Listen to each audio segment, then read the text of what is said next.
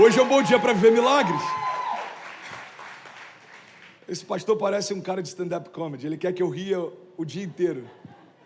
Não, eu só quero te lembrar que o único que poderia te julgar preferiu morrer no teu lugar. Você está de pé por ele e ele ainda quer falar com você coisas que ele vai fazer no futuro. Eu só vim te lembrar daquilo que você nunca pode esquecer. Declara comigo, diga: Deus é bom, Deus é bom. e o diabo não presta. Deus é bom, irmão, e o diabo não presta. A verdade é essa. Nós temos um bom pai. E hoje é é Father's Day, talvez para muita gente em outros lugares não faça tanto sentido, mas uh, é Dia dos Pais aqui nos Estados Unidos eu quero falar um pouco sobre paternidade. Amém? Amém. Eu sei que para alguns essa mensagem não faz muito sentido porque talvez você não tenha tido o melhor pai do mundo. Eu sei que é um dia difícil para alguns de nós, porque talvez isso seja uma dor, talvez seja uma ferida, talvez seja algo mal resolvido mas eu quero ministrar sobre a real paternidade e o que Deus tem para você. Amém? Então eu queria que você se abrisse para a paternidade de Deus nessa manhã. Porque talvez você não teve o melhor pai, mas olha, olha que incrível que é o Evangelho. O Evangelho me dá a oportunidade de ser o que eu não tive, de construir o que não me deram. André, eu não tive um bom pai, então seja o pai que você não teve para o seu filho. Meu pai não era meu amigo, então seja o melhor amigo do seu filho. Meu pai ele não me abençoava, não me impulsionava, então abençoa o teu filho. Você sabia que grande parte dos homens que têm problema com agressão dentro de casa, talvez involuntariamente, inconscientemente, eles eles espelham, eles acabam expressando comportamentos que viam nos seus pais e não gostavam quando viam. Mas aquilo fica implícito, é por isso que a gente precisa conhecer quem nós somos para a gente começar a desbloquear algumas coisas que nós temos. Então, talvez a gente está repetindo algumas coisas que a gente não gostava que os nossos pais faziam. Eu quero, em nome de Jesus, falar nessa manhã sobre uma paternidade segundo o coração de Deus. Amém? Amém. O tema da mensagem de hoje é o Pai está on. Você pode falar comigo? Diga, o Pai está on. o Pai está on. All day, all time. O Pai está on. No dia mal, Ele está lá. No dia bom também. Quando as portas se fecham, Ele está lá. Quando as portas se abrem, também. Quando mata calmo, Ele está lá. Quando mata revolto, também. Porque a aliança que Ele fez com a criação não é uma aliança pautada em visitação. É uma aliança pautada em habitação. Deus não quer visitar você, Ele decidiu habitar em você. Então é uma aliança que não é mais exterior, nem momentânea, nem pontual, como era antigamente. É uma nova aliança feita no sangue dele, irmão. Deus fez uma aliança com Davi, Deus fez uma aliança com Abraão, Deus fez uma série de alianças no passado, mas a aliança que ele fez com Jesus em nós é uma aliança feita através do sangue. Não é uma aliança de metal, ou uma aliança de palavras, é uma aliança genética. No Gênesis, ele soprou o fôlego dele sobre nós. Tá? A palavra diz que ele soprou o Zoe. No original, Zoe significa a própria vida de Deus. Deus colocou a essência dele em nós. Na cruz, Deus colocou o sangue dele em nós. Então eu carrego o fôlego de Deus, eu carrego a vida de Deus, eu sou lavado pelo sangue de Jesus. É uma aliança, irmão, que ela não tem como ser desfeita. Se você tentar pegar um pouco de vinho, misturar com um pouco de água, é impossível separar depois. Assim é você e o seu pai. Amém? Alguém está feliz com isso? Romanos 8. Nada foi capaz de nos separar do amor de Deus, nem a morte, nem a vida, nem anjos, nem principados, nem poderes, nem autoridade, nem o presente, nem o porvir, nem altura, nem profundidade. Nada na criação foi capaz de me separar. Por quê? Porque Deus fez uma aliança comigo. Eu tenho um bom pai e a boa notícia é que o pai está on. João 1,11 diz: Ele veio para o que era seu e os seus não o receberam mas todos aqueles que o receberam, deu a eles o direito de serem feitos filhos de Deus. Qual é a maior mentira que o inferno tem contado e que a gente acabou aceitando por ser tão popular? É acreditar que todos somos filhos de Deus. Não, não somos todos filhos de Deus. Somos todos criação de Deus. Olha para cá, irmão. Eu sinto que tem algo de Deus nessa mensagem para hoje. Você que está online, pelo amor de Deus, compartilhe esse link. Tem alguém que precisa ouvir isso hoje. Somos todos criação de Deus, não somos todos filhos de Deus. A Bíblia diz que somos feitos filhos de Deus a partir do momento que entendemos quem Deus é. Quando eu reconheço Ele publicamente como meu único e suficiente Salvador, quando eu reconheço que essa aliança de sangue mudou a minha história, aí eu fui feito filho de Deus. Nós recebemos o espírito de adoção, pelo qual clamamos Abba Pai. Você sabe o que significa Abba Pai? Significa paizinho. É o termo mais próximo, mais íntimo que poderia ser usado, foi colocado na Bíblia para dizer: olha, eu não era filho, eu era escravo, eu não tinha direito à casa, ao acesso ao meu pai, eu estava do lado de fora, eu era um servo, mas porque ele me aceitou, agora eu tenho acesso a ele, a presença, a casa, o trono, a herança. Eu recebi o espírito de adoção. Você está comigo? Diga amém. E hoje eu quero falar basicamente sobre uma característica da paternidade. Hoje eu quero falar sobre uma característica específica da paternidade. A paternidade tem várias características. A paternidade real, ela protege, ela provê, ela dá segurança, ela impulsiona. Um pai de verdade, ele não deixa os seus filhos tensos o tempo inteiro com o que pode acontecer. Não, um pai de verdade, ele gera proteção. O pai está aqui, Fique em paz, o pai está em casa, papai está com você, o que você precisar, o pai está aqui. Olha, se você sair de casa e der errado, não volta mais para casa. Isso daí você está quebrando uma aliança e dizendo: não conta comigo, a aliança que eu tinha com você é até aqui, não tenho mais depois daqui. Não, um pai protege, um pai provê, um pai deixa de comer se for necessário para deixar a provisão dele para o filho. Um pai deixa de dormir se for necessário para zelar o sono do filho. Quem é pai aqui sabe, principalmente no primeiro filho, a gente acorda várias vezes de madrugada para ver se o filho está respirando. Quantas vezes eu fiz isso com a Ceci? Ela está muito quietinha, aí bota a mão assim no narizinho para ver. Meu Deus, aí você bota a mão no coração, não, está tudo bem. Alguém já viveu isso aqui? Algum pai, alguma mãe? A gente pede o sono para eles poderem dormir. A gente abre mão de descanso para eles poderem descansar. Isso é uma paternidade de verdade, irmão. Mas eu quero falar sobre uma característica específica da paternidade nessa manhã. Alguém quer ouvir? Diga eu. Uma característica específica da paternidade é despertar grandeza. despertar grandeza. Eu creio que um dos propósitos pelos quais Deus me trouxe para cá é despertar grandeza na parte da comunidade brasileira que ele vai me dar voz. Se forem mil pessoas, eu quero despertar grandeza em mil pessoas. Se forem dez mil pessoas, eu quero despertar grandeza em dez mil pessoas. Eu não posso terminar a minha jornada aqui. Eu não sei se Deus me trouxe aqui para sempre, ou por cinco anos, ou por dez anos. De verdade, eu não sei. Mas enquanto eu estiver aqui, eu quero incomodar você a entender que você é grande. Em Deus você é grande. Porque quando a gente chega aqui, a primeira coisa que a América faz é sufocar em nós qualquer autoconfiança que a gente tenha. E eu não estou falando de você ser soberbo, eu estou falando de você saber quem você é e caminhar à altura de, de, de quem você é. Amém? Que a gente confunde humildade. Humildade não é pensar menos a respeito de você. Humildade é você pensar menos em você. Não é você o centro da história. Você começa a ter prazer em servir pessoas, em participar de algo maior. Mas humildade não é você se sentir menor.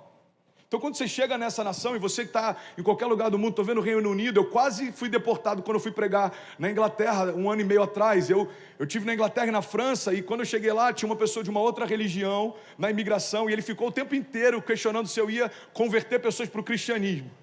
Então, você que está aí, provavelmente você passou por isso quando você chegou aí também. Quando a gente chega na imigração, primeira coisa que a gente sente, de forma inconsciente, é que tudo que você tem aqui não vale nada. Quantos documentos servem de inúmeras nações, mas do Brasil aqui não são válidas? Eu tenho o meu CPF, sei lá, desculpa, aqui para a gente não, não vale. Eu tenho o meu score, aqui não vale. Eu tenho, aqui não vale. O tempo inteiro a mensagem que se passa é, irmão, esquece o que você já foi, se você foi, aqui você não é nada você precisa recomeçar. Então você vai começar uma história, começar um score, começar a ter documentação, você vai começar. E se você provar que você está apto, a gente pode até te dar algum tipo de crédito para você crescer. Alguém concorda ou já passou por algo semelhante?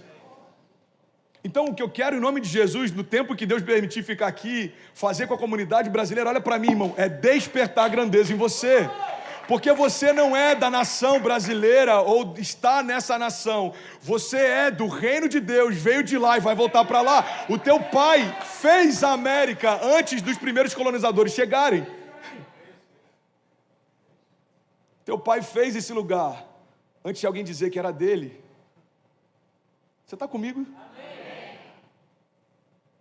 Então entenda isso, irmão. Somos todos filhos, americanos, brasileiros, italianos, somos todos filhos. Somos todos dependentes da graça e todos carregamos a mesma grandeza de Deus. Nós servimos a um Pai que é bom. E quando eu estou debaixo dessa aliança, irmão, eu carrego com confiança. E não é fácil falar isso. Você é americano? Are you, are you American? Yeah? Olha o tamanho do americano que está me ouvindo. Can you stand up, please? Come on, bro. God bless you. God bless you. Você tem que ter ousadia para na casa dos americanos dizer, irmão, somos todos iguais. We are together, ok? God bless you. Love you, bro. Love you. Eu quero falar sobre grandeza hoje. Você pode declarar isso? Diga em Deus, eu sou grande. Agora fala acreditando, diga em Deus, eu sou grande. Sabe um cara pequeno que sabia que era grande? Davi. Davi está diante de um gigante e ele não chama o gigante de gigante. A chave para vencer gigantes é não considerá-los de acordo com o tamanho que eles têm. Pega isso, irmão, pelo amor de Deus, eu quero pregar nessa manhã. A chave para vencer gigantes é não considerá-los pela altura que eles têm. Davi não fala quem é esse gigante, não, não, não, ele fala quem é esse incircunciso filisteu. O que, que significa um incircunciso filisteu? Alguém que não tem aliança. Ele está falando: quem é esse cara que não tem aliança com Deus, afrontando aqueles que têm uma aliança com Deus? Davi entendeu que a força dele, a grandeza dele, não estava na estatura que ele tinha, muito menos na estatura que o gigante tinha, mas estava na aliança que Deus tinha com ele. Quem é esse cara sem aliança que quer afrontar alguém que tem uma aliança com Deus? Você pode declarar isso, diga: Eu tenho uma aliança com Deus. E é Ele que me fortalece. Davi se a gente fosse fazer uma comparação com, com cachorro, estamos um pet friendly aqui? Davi é como um pincher. Pequeno, mas ousado. Eu vi hoje pela manhã um vídeo, é inacreditável. Dois caras de moto pararam, foram assaltar uma mulher. Um pincher veio no pé do cara e ele subiu na moto e foi embora. Talvez fosse um Rottweiler, ele ia falar assim: Eu acho que dá para encarar. Mas quando ele viu que era um pincher, ele falou: Não, não, não, vamos, vamos, vamos, vamos. Davi, ele era pequeno em estatura, mas não tem a ver com o tamanho que você tem. Tem a ver com o tamanho do Deus que você serve. Tem a ver com o tamanho da aliança que você carrega. Você está comigo? Diga amém. Eu acho que ninguém quer ouvir essa palavra hoje, só quem está aqui do meu lado esquerdo. Tem alguém que quer ouvir essa palavra? Tem algum incendiário aí? Uma característica específica de Deus: despertar a grandeza. Despertar a grandeza. Quantos filhos não conseguem sonhar com coisas grandes porque ouviram a vida inteira o seu pai questionar quando ele sonhava algo grande demais? Menino, deixa de ser bobo. Esse sonho é grande demais, você nunca vai chegar lá. Porque às vezes a gente quer transferir para o nosso filho a limitação que a gente tem, quando na verdade a gente deveria ver no nosso filho o que ele carrega e ativar isso, filho. Papai não pôde, mas você vai poder. Papai não conseguiu, você vai conseguir. Papai não foi, mas você vai chegar lá. Faz sentido? Um filme que deve ter marcado todo mundo aqui, inclusive foi o primeiro filme que eu vi no cinema. Rei Leão, alguém aqui já viu o Rei Leão? The Lion King. Duas coisas, cara, impressionantes, que são tão simples, mas aquilo ali é evangelho. Dois pontos marcantes no filme. Primeiro ponto marcante do filme, dá um chute aí. Não, a morte não, irmão, já está no meio, pô. Me ajuda aí. O cara já começou o filme com o cara morrendo. A apresentação do Simba.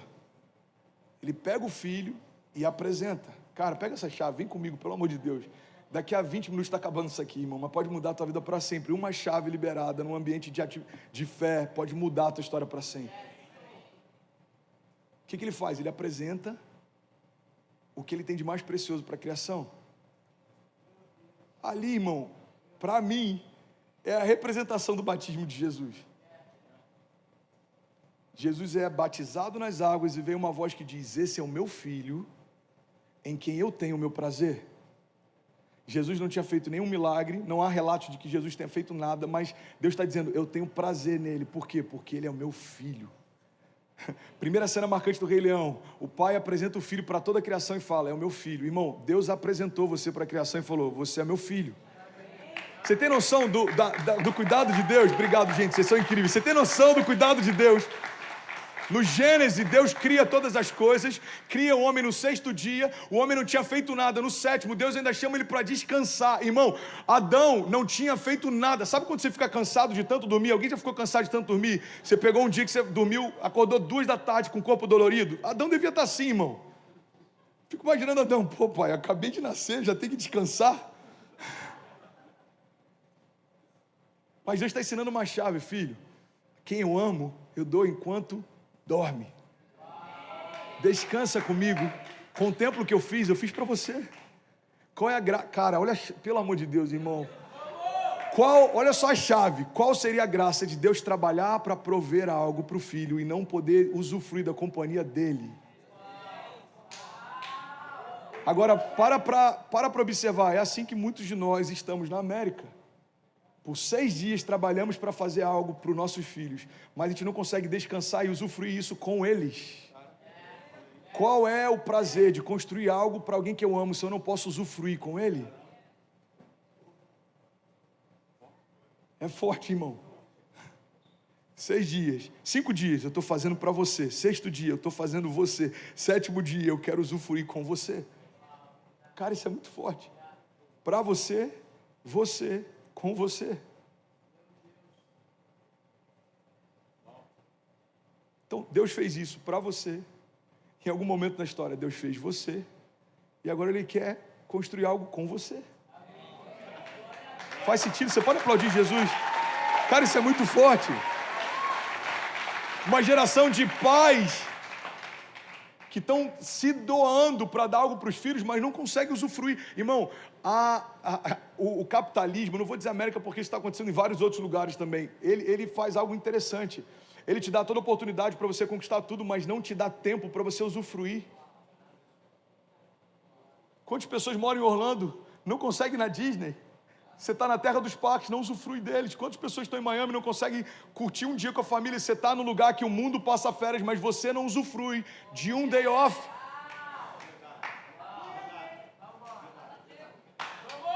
Um day off. Seis, cinco dias. Fiz para você, filho. Quinto, sexto dia, eu fiz você, filho. Sétimo dia, eu quero curtir com você, filho. Eu não abro mão disso. Amém? Então o Rei Leão é isso, ele está falando: olha, eu tenho prazer no meu filho, esse aqui é o meu filho, beleza? Só para vocês saberem, esse aqui é meu filho. Segundo momento marcante na história do Rei Leão. E a gente estuda e se dedica e mergulha. Ô Gui, e aí vai chegar em casa, como é que foi a pregação? Ah, o pastor pregou sobre o Rei Leão.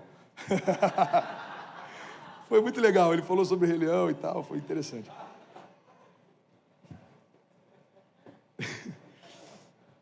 Segunda cena marcante O rei dá a vida pelo filho. Você já viu as crônicas de Nárnia? Quantos viram as crônicas de Nárnia? Sabe aquele leão? É a representação de Jesus. C.S. Lewis é a representação de Jesus.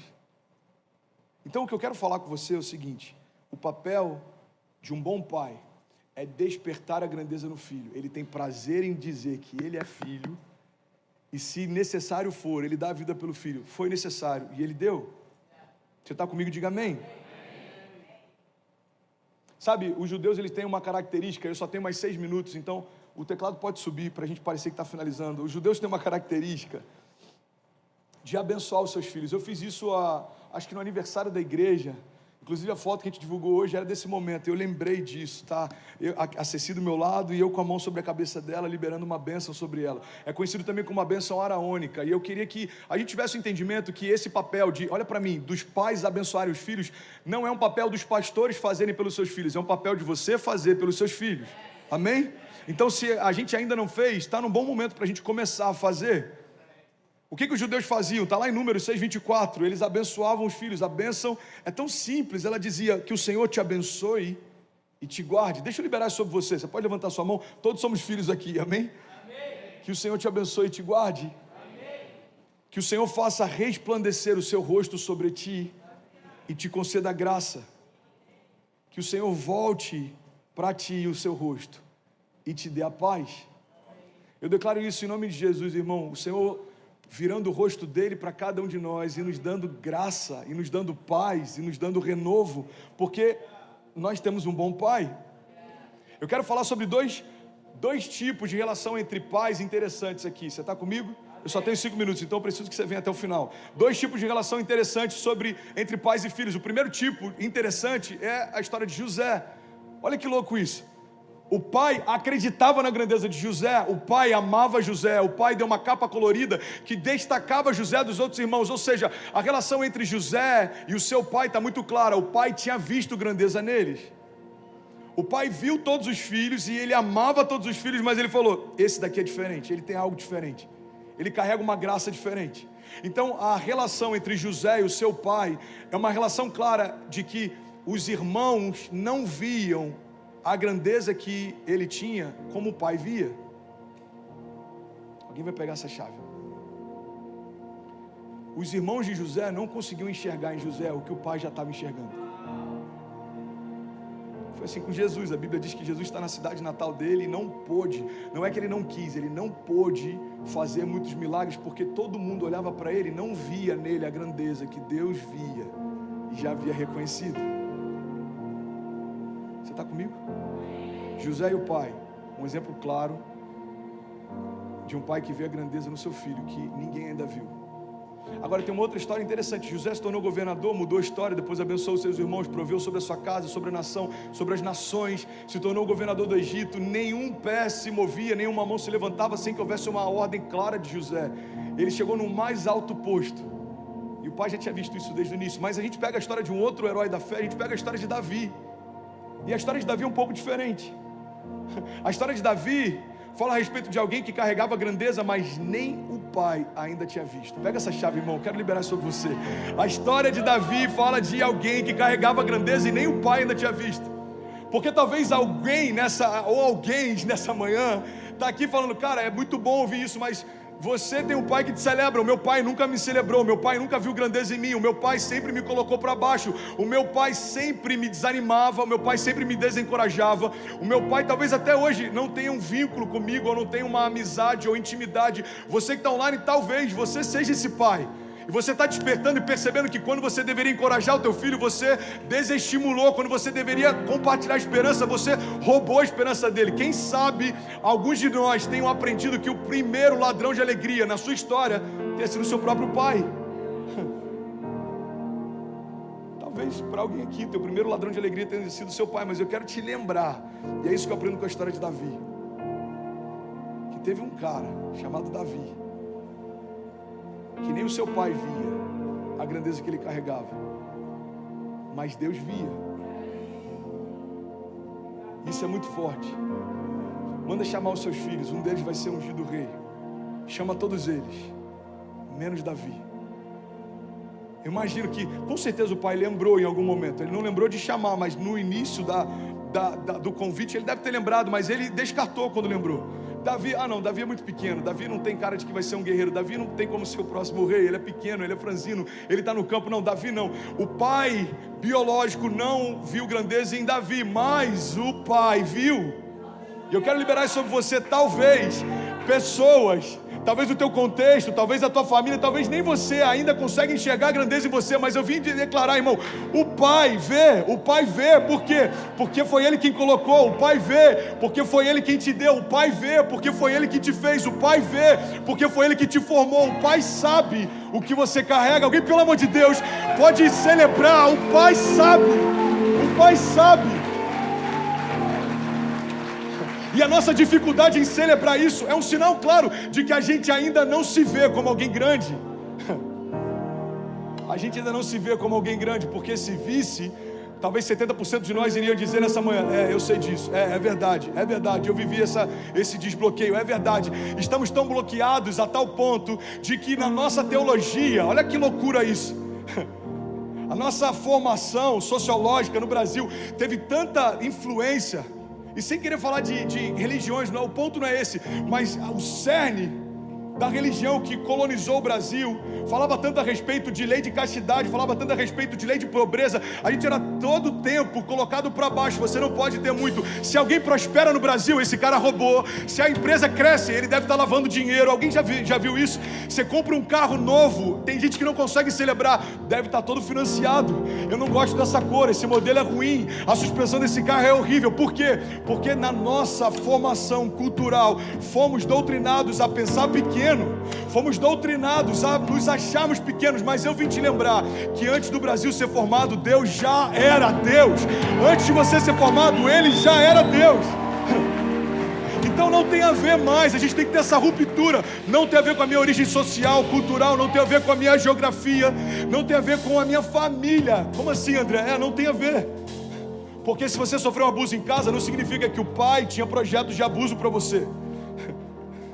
Se você foi desestimulado em casa, não significa que o pai queria desestimular você, irmão. Nem sempre aquilo que nos rodeia é um reflexo daquilo que Deus preparou para nós. A gente precisa entender que quando o Evangelho entra, o reino de Deus se revela. Então, aquilo que eu era ficou para trás e começa a ser gerado quem Deus sempre quis que eu fosse. Eu me achava pequeno, agora Deus me fez entender que eu sou grande. Eu me achava miserável, agora Deus me fez entender que eu sou próspero. Eu era como escravo, agora Deus me tornou filho. Eu estava perdido, agora Deus me deu direção. Eu estava cansado, Deus me deu renovo. Eu estava doente, Deus me deu cura. Eu estava cativo, Deus me fez livre de qualquer condenação. Pelo amor de Deus, alguém está aqui comigo nessa manhã? Então a verdade, irmão, é que não importa se você é como José, que durante toda a tua vida alguém viu grandeza em você. Eu posso dizer, meu pai sempre viu grandeza em mim, meus pais sempre me encorajaram. Talvez você vai dizer então, talvez tenha sido mais fácil para você. Talvez sim, em alguns aspectos, talvez sim.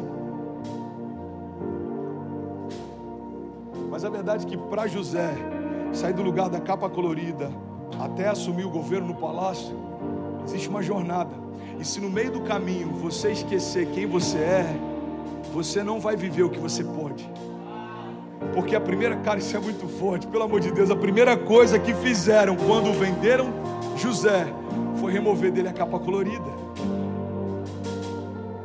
Ele não foi com a capa colorida para o cativeiro, ele não preservou aquela capa colorida por anos, ele não foi chamado pelo, pelo governador, pelo faraó, ou seja, quem foi chamá-lo lá da privão e falou: peraí, peraí, peraí, deixa eu só pegar minha capa colorida. Eu estava esperando há anos para utilizá-la, não cabia mais nela. Irmão, aquilo que Deus te deu no início da tua jornada não cabe mais no meio dela. Por quê? Porque você cresceu, você avançou. Então, se eu ficar preso, mas esquecer no meio do caminho quem Deus diz que eu sou, eu paro de viver o que Deus diz que eu posso. Então começa a minha jornada. Eu sou abençoado, eu sou grande, eu sou próspero, eu sou filho. Eu me converto aqui nessa semana. Eu sou abençoado, eu sou próspero, eu sou filho, eu sou grande, eu sou bendito, eu sou sarado, eu sou liberto. Mas aí, na semana que vem, vem uma crise. Aí o que, que eu penso? Deus se esqueceu de mim. Por quê? Porque a minha empresa faliu. Deus se esqueceu de mim, por quê? Porque a imigração negou meu visto, eu tenho que voltar para o Brasil. Deus se esqueceu de mim, por quê? Porque algum parente meu não conseguiu romper com o Covid. Irmão, às vezes a gente se esquece de quem é por conta daquilo que vem contra nós, mas eu quero liberar isso sobre você. Levanta suas mãos em nome de Jesus. Você não é o seu momento, você não é a sua crise, você não é o seu tropeço, você não é uma porta fechada, você não é uma palavra contrária que liberaram contra você. Você é quem o teu pai diz que você é. Você pode o que o teu pai diz que você pode, e você vai viver se não duvidar e continuar aquilo que o seu pai declarou que você viveria. Essa é a palavra de Deus para nós, porque eu bem sei os pensamentos que eu tenho a vosso respeito, diz o Senhor, pensamentos de paz e não de mal, para te dar o fim que você deseja. Deus está dizendo isso para o povo indo para o cativeiro, irmão. Eu bem sei os pensamentos que eu tenho a vosso respeito, diz o Senhor, pensamentos de paz e não de mal, para te dar o fim que você deseja. Eu quero, eu quero ministrar sobre você, como se fosse o teu pai falando para você. Feche teus olhos de Jesus.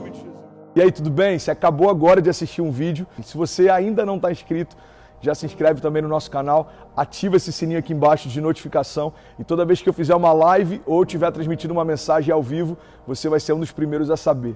Mas eu deixei mais duas indicações aqui que eu espero que façam muito sentido para você. Então já aproveita e clica para assistir a próxima mensagem, beleza? Seja bem-vindo ao time de incendiários e eu espero de verdade que essas mensagens mudem a sua vida como elas têm mudado a minha também. Até a próxima. Valeu!